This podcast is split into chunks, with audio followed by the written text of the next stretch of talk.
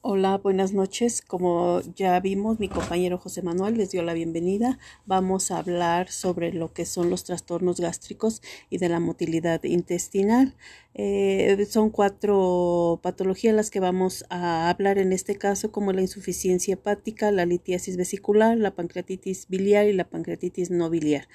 Como vemos, la compañera este, María Teresa nos va a hablar sobre lo que es la insuficiencia hepática. Adelante, compañera si nos hace usted favor.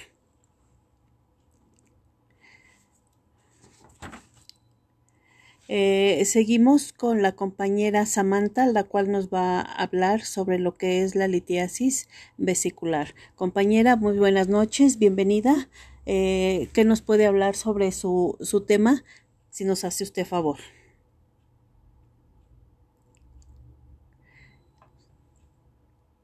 Eh, como hemos visto, las, las, dos compañeras anteriores nos han hablado de eh, patologías que van muy relacionadas. Entonces vamos a ver la siguiente patología como es la pancreatitis biliar, que en este caso nos va a hablar el compañero José Manuel de esta, de esta patología. Si nos hace favor, compañero, le damos la bienvenida.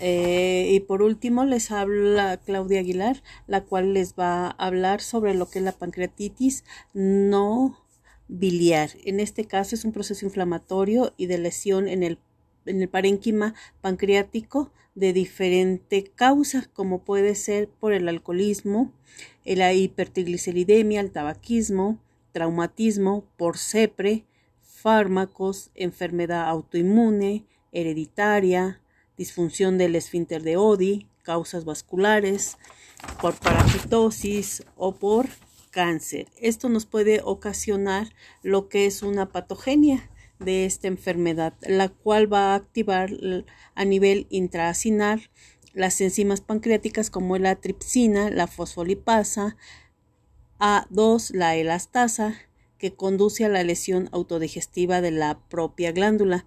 Estas enzimas pueden lesionar el tejido el tejido y activar el sistema del complemento y la cascada inflamatoria con una producción de citocinas. Esto ocasiona la inflamación y el edema. Este proceso causa necrosis en algunos casos. Por otro lado, también puede haber el riesgo de infección al comprometer la barrera intestinal, lo que lleva a traslocación de bacterias a nivel de la luz intestinal y de la circulación. Por otra parte, estas aximas al activarse y las citocinas que ingresan a la cavidad peritoneal causan una quemadura química, acumulación de líquido en el tercer espacio, lo cual entra a la circulación provocando una respuesta inflamatoria sistémica, lo cual va a causar un problema a nivel respiratorio, lo cual se ocasiona un derrame pleural y también va a causar lesiones a nivel renal como es una insuficiencia renal. Por otra parte, estos efectos sistémicos se deben principalmente al aumento de la permeabilidad capilar y, de, la disminución del tono vascular secundario a las citocinas y las quimiocitocinas, las cuales, la cual se considera que la fosfolipasa A2 lesiona las membranas alveolo pulmonares. Por otra parte, también podemos decir que se encuentran este, otras enzimas como es la lipasa y la milasa, eh, las cuales aumentan a nivel en eh, la circulación sanguínea y estas van a ocasionar una necrosis de la, de la grasa y va a aumentar los ácidos grasos libres, libres, por lo que habrá un aumento en los triglicéridos séricos y una vez habrá hipomagnesemia e hipercalcemia, lo cual nos va a traer problemas de irritación a nivel neuromuscular. También va a haber pérdida de potasio y nos traerá problemas a nivel intestinal. Por lo tanto, veremos que va a haber un dolor a nivel de hipogastrio y se va a irradiar en todo lo que es la espalda. Va a ir acompañado de náusea, vómito, fiebre, náusea, estreñimiento, flatulencias, pérdida de peso. Para saber si realmente eh, es una pancreatitis, pues tenemos que tener varios elementos para decirlos. Entre esos hay que saber hacer una buena historia clínica ¿verdad? Para saber los signos y los síntomas que tiene, más también hay que echar mano de los laboratorios y gabinete para saber que realmente comprobemos que es una pancreatitis.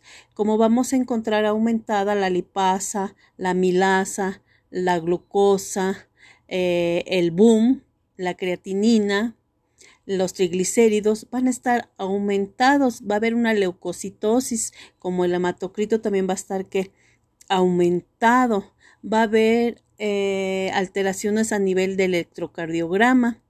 Eh, también se pide lo que es una tomografía axial computarizada y una resonancia magnética, que estas nos corroboran que hay una inflamación del páncreas o hay una masa o que se encuentra ahí para corroborar que es una pancreatitis.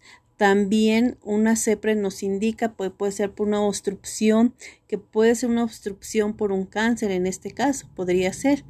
Y también vamos a tomar en cuenta unos criterios que nos dicen que realmente es una pancreatitis como es Apache y Ramson y determinar la severidad es con los criterios de marcha.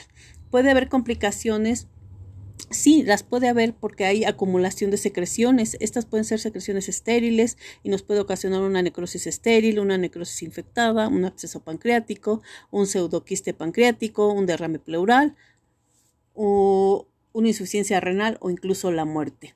Y por último es el tratamiento. El tratamiento específicamente aquí hay que estar muy al pendiente porque los médicos son los que van a ingresar al paciente, lo van a hospitalizar, lo van a darle un manejo conservador como es hospitalizado, hidratado a nivel intravenoso y lo van a tener en ayuno. En el momento que nosotros podamos entrar, entraremos cuando empiece la remisión. En este caso, vamos a ver las etapas, que en la primera etapa nosotros no entramos porque es una etapa de qué? De ayuno. En la segunda etapa es una dieta de líquidos claros. Y en la tercera es una dieta baja en grasas y alta en carbohidratos. Cuando llega a haber una complicación más severa en la pancreatitis, se tiene que manejar con una nutrición parenteral, ya sea central o periférica. Esta puede ser elemental, semielemental o polimérica.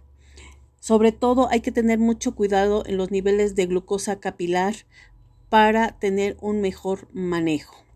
Gracias por haberme escuchado y que les sea de utilidad. Compañeros, como vemos, estas son las cuatro patologías que, que vimos y si se dan cuenta, todas van relacionadas, ¿sí? Todas, todas tienen que ver con, con algo y todas nos están indicando que nos pueden traer problemas una con otra y estas nos pueden crear problemas muy serios pero gracias a una buena alimentación y recomendaciones como nos las dieron los compañeros, podemos tener un éxito en todo esto. Gracias y buenas noches.